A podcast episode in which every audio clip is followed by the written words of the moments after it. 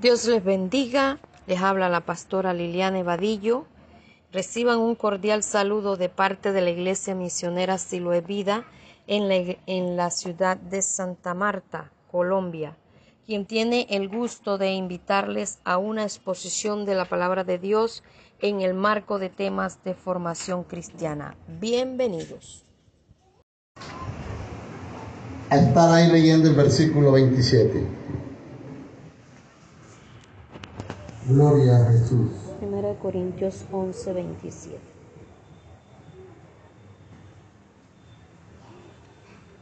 Gloria al Señor.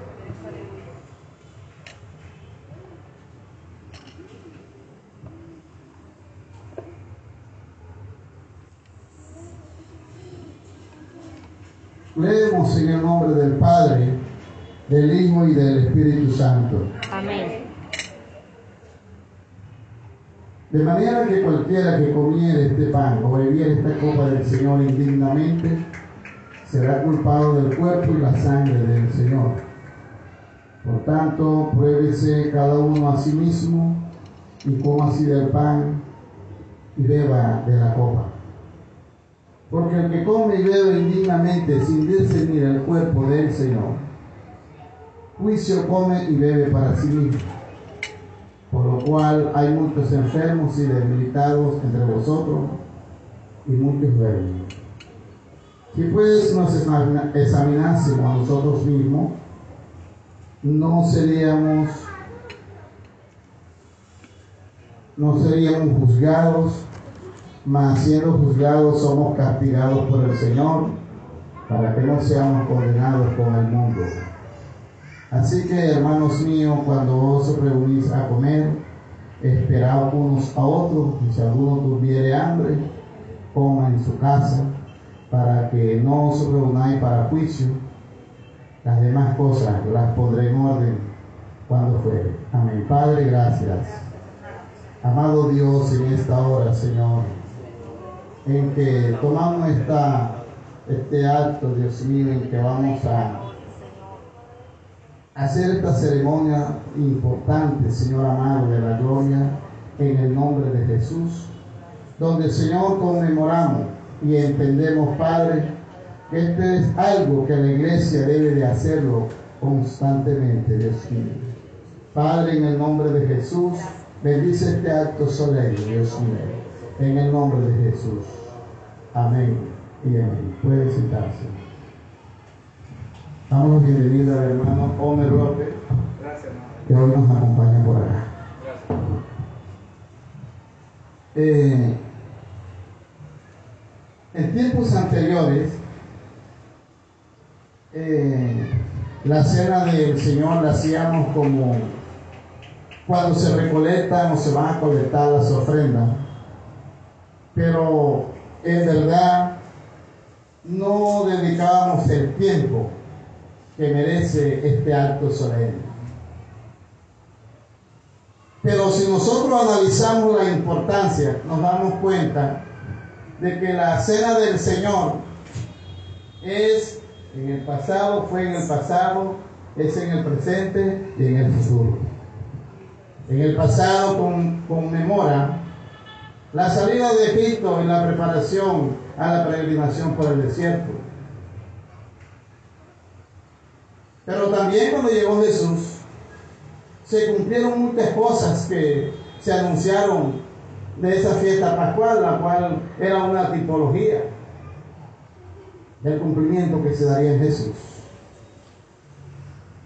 Jesús dijo una palabra muy importante y dijo, ¿cuánto tiempo he deseado comer esta cena con ustedes?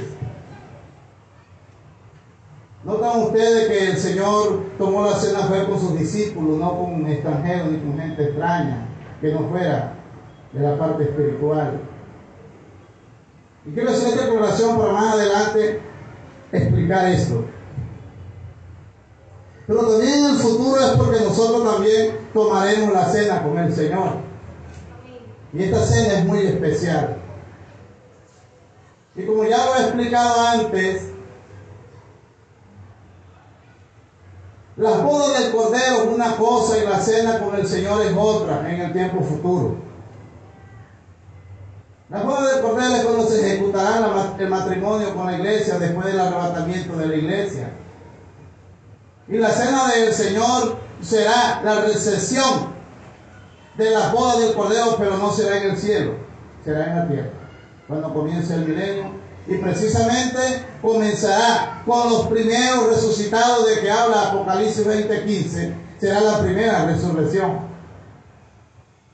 Porque ya en, parte en temas anteriores ya he aclarado que la resurrección que se da o el arrebatamiento de la iglesia no es la primera resurrección, es un acontecimiento que hace parte del arrebatamiento de la iglesia.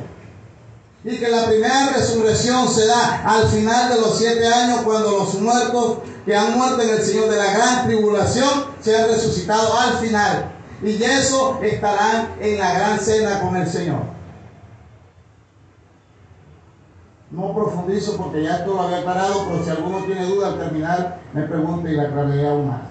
De manera que esta cena será ya el acontecimiento en el cual el Señor quiso compartir en la iglesia, en la tierra, con los convidados a la boda. Y los convidados a la boda son esos mártires que de fe a su cabeza en la gran tribulación y que soportaron todos los dejámenes y los castigos que ocurrieron aquí en la tierra y que se quedaron porque nunca vivieron honestamente, sano y piadosamente, vivieron de cualquier manera y por eso estas personas que hubieron estado, pudieron haber estado con el Señor en el arrebatamiento, se quedan y ellos pasan ese martirio durante esos siete años. Y ahí al final entra las bodas, las, la gran cena de las bodas del Cordero que se ejecuta en el cielo. Entonces, pues yo repito, dos cosas acontecen después del arrebatamiento de la iglesia. Primero, el juicio tribunal de Cristo. Segundo, el matrimonio entre Jesús y la iglesia. Tercero, las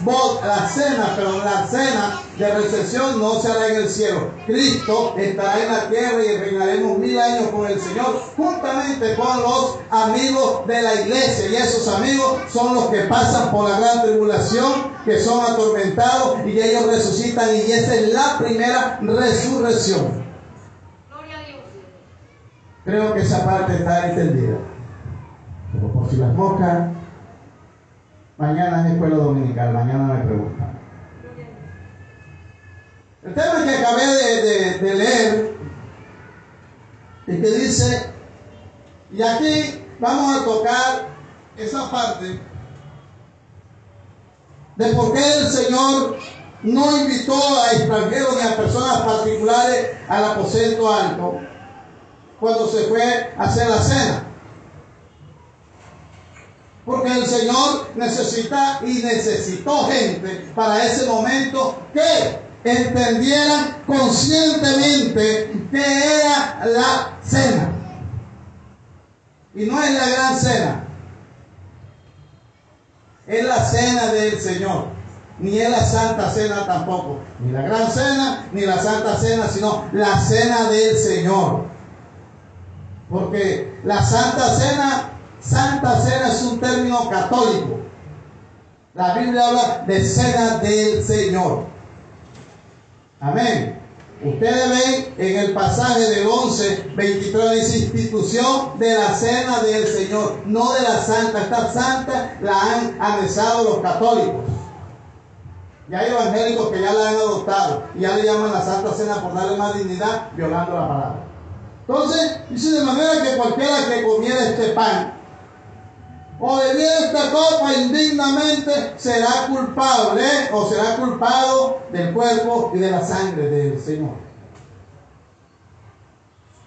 Entonces, por eso es que, hay persona que no haya nacido de nuevo, que no entienda ni tenga una conciencia diferente, podrá saber qué es tomar la cena indignamente. Si a él no se le ha explicado, si a él no se le ha enseñado, si a él no se le ha corregido. Él venía a la iglesia y que le den un, paso, un pedazo de pan de queso, un vaso de Coca-Cola y le dicen esa es la cena del Señor. Él lo toma como eso porque no se le ha explicado lo insigne y lo importante que es este acontecimiento. Y que cada vez que se hace la muerte del Señor se anuncia Y como ya se dio, enseguida entendemos perfectamente que nos estamos acordando de ese acto que aconteció hace dos mil años, dos mil y pico de años. Por eso dice que que bebiere esta copa del Señor indignamente será culpado del cuerpo y de la sangre del Señor. Por eso es que se debe entender que una persona que va a tomar la cena del Señor debe tener claro que es una persona con una limpia conciencia. Con todo respeto quiero decir que no es inmundo ni una inmunda, sino alguien que de corazón limpio va a tomar algo en la que va a agradar al Señor. Pero sigue diciendo, por tanto, pruébese cada uno a sí mismo y coma el pan y beba la copa.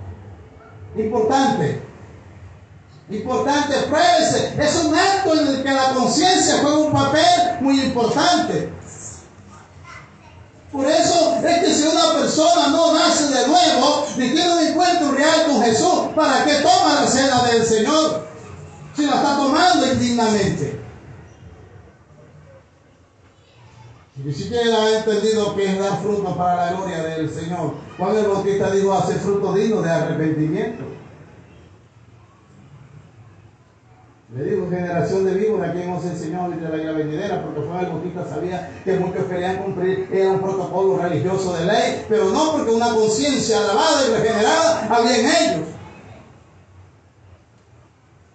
Y por eso es que eh, el apóstol Pablo manda, porque los corintios tenían unos desórdenes. Y como ya lo he dicho, la Biblia no registra la, la, primera carta de Corintios como la que le envían los Corintios para que dé estas explicaciones, porque esta sería la segunda y la segunda sería la tercera. Pero él en la carta que le envía comienza a explicar esto porque había muchos desórdenes. Y de entre estos estaba que la gente tomaba la cena del Señor como si fueran unos mundanos, no tenían en cuenta nada. Y por eso desde el capítulo 5 comenzó a corregir los actos inmorales que se presentaban en esta iglesia. Y fue la iglesia que maduró tres años, seis meses para enseñar allí la doctrina del Señor. Porque como lo digo, Corinto estaba encallado en una zona marítima como Santa Marta. Y llegaban muchos marineros. Y esos marineros llegaban a tener relaciones sexuales y orgías y por eso le decían a todos los marineros vas a corintiar, como cuando dicen hoy te vas a prostituir. Porque Corinto era un centro de sexo deseado. Entonces, por eso los corintios estaban acostumbrados a tener muchas mezclas. Y por eso es que la iglesia debe de aprender a separarse del mundo. Por eso el apóstol Pablo exigía que cada quien se examinase.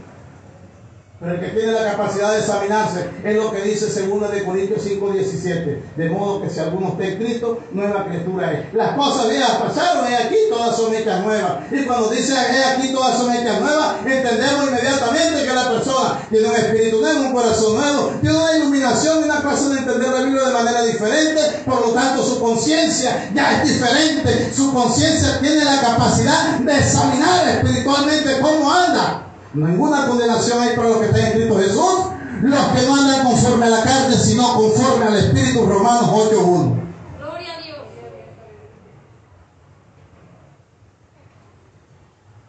Hacer morir para las obras de la carne y viviréis. Y eso es lo que se necesita. La iglesia del Señor debe ser una iglesia limpia, una iglesia pura.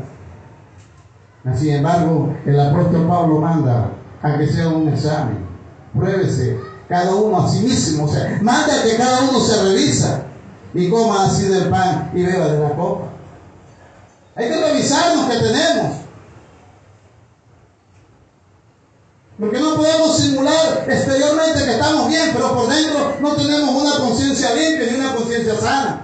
Y es ahí donde se come el pan se toma el vino indignamente y eso va a traer problemas para tu vida, para mi vida. Porque no revisa.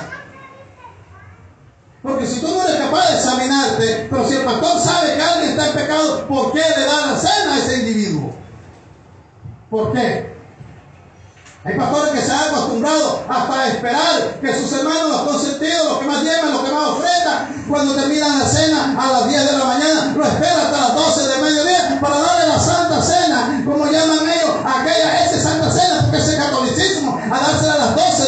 cuando llega aquella persona que eh, está trabajando y que ni siquiera ha sacado el tiempo pudiendo sacarlo para el temor del Señor, y llega el pastor y le da la cena a las 12 del día. Eso es algo que a Dios no le agrada.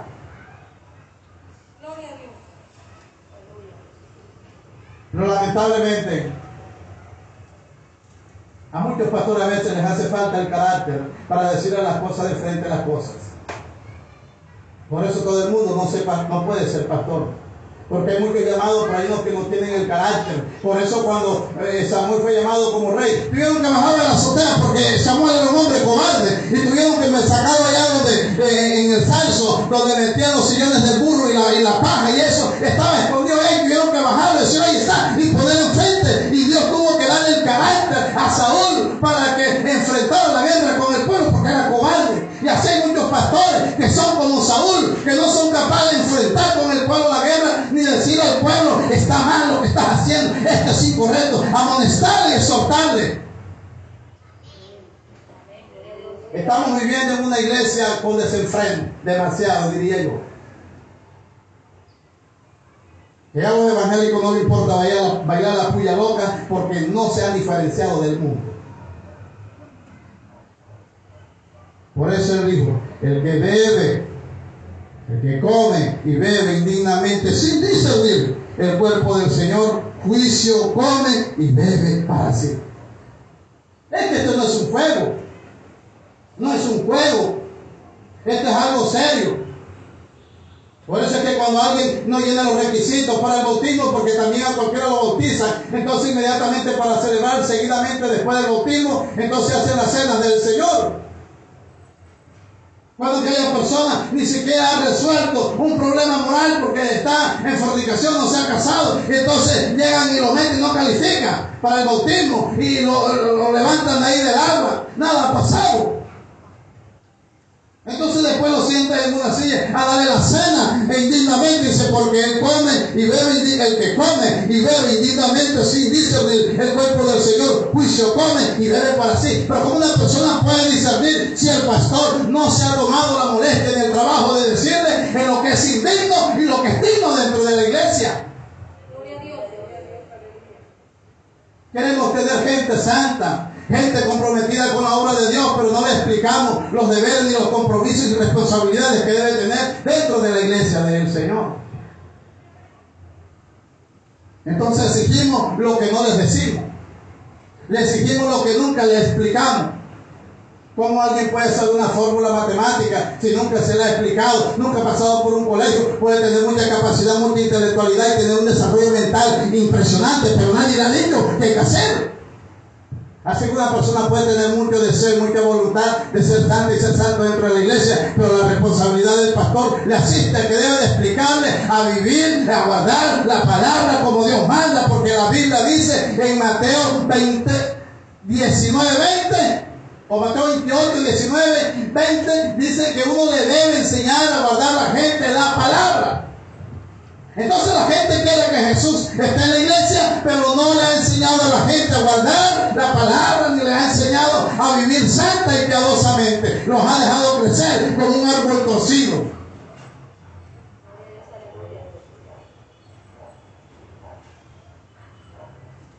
Terrible lo que dice aquí, por lo cual hay muchos enfermos y debilitados entre vosotros y muchos duermen.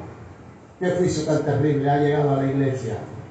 Y la iglesia se ha convertido en un desbarauste. Porque hacen estas cosas. Toman la cena indignamente.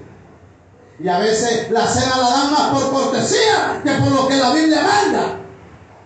A veces la cena se convierte en un acto social y no espiritual.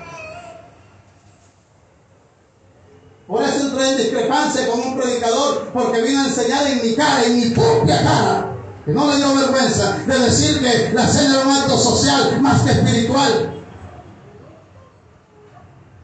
Y esto no es social. Yo no tengo que congraciarme aquí con nadie, venga, coño, o venga, eh, eh, y tome la cena. Vecina, vecino, venga para que tome la cena. Eso es una falta de respeto.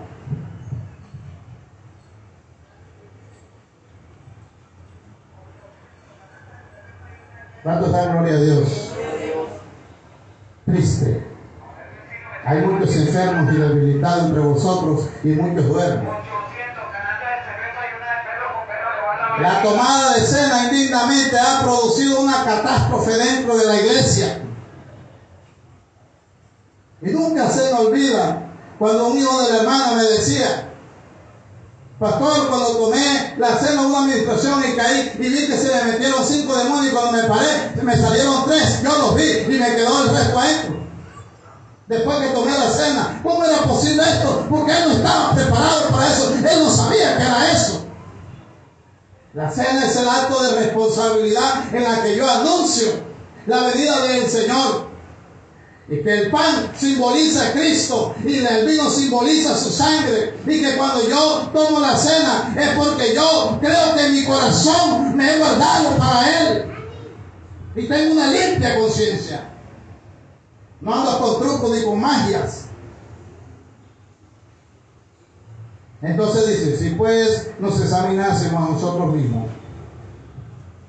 no seríamos juzgados. Mas siendo juzgados, somos castigados por el Señor para que no seamos condenados con el mundo.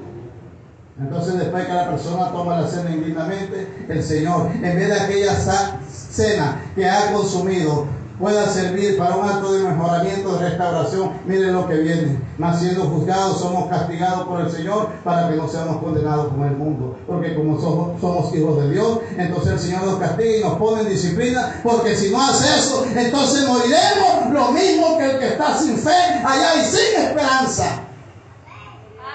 Porque nosotros tenemos que marcar la diferencia. Somos de la tierra y estamos en la tierra, pero no compartimos con los de allá. No podemos andar los mismos desliz y los mismos desenfrenos en los que ellos andan y en los que ellos caminan. Tenemos que marcar una pauta. Por eso siempre digo, las reglas del cristiano no puede el cristiano participar de esto. Como lo he dicho, el lenguaje del cristiano debe ser un lenguaje que se diferencie. No que se vaya a refinar, como, lo he dicho en algunas oportunidades. Pero sí que, se dé cuenta. Que a uno no se le debe de pegar los hábitos, como el sisa, hey vale, hey cuadro. Eso no es de Dios.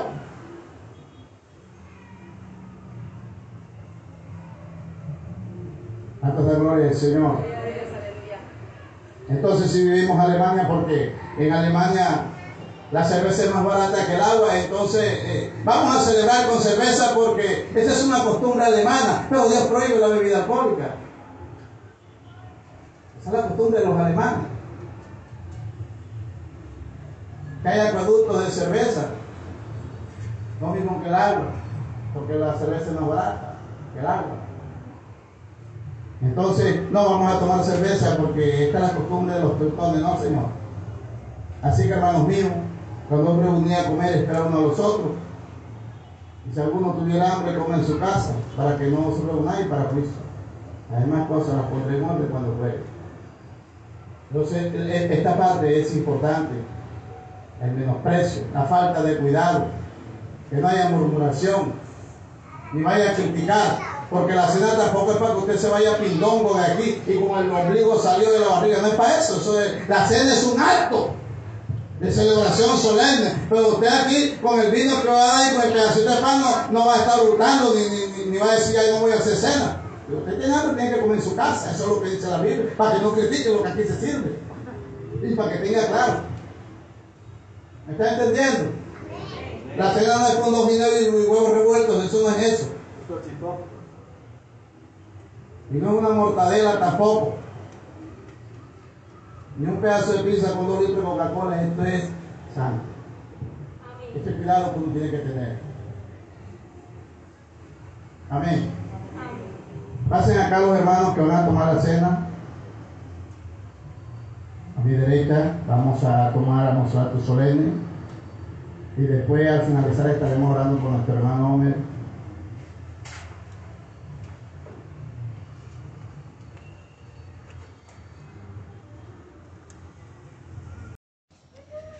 Esperamos que este estudio haya sido de bendición para su vida cristiana y aún para su ministerio. Dios les siga bendiciendo.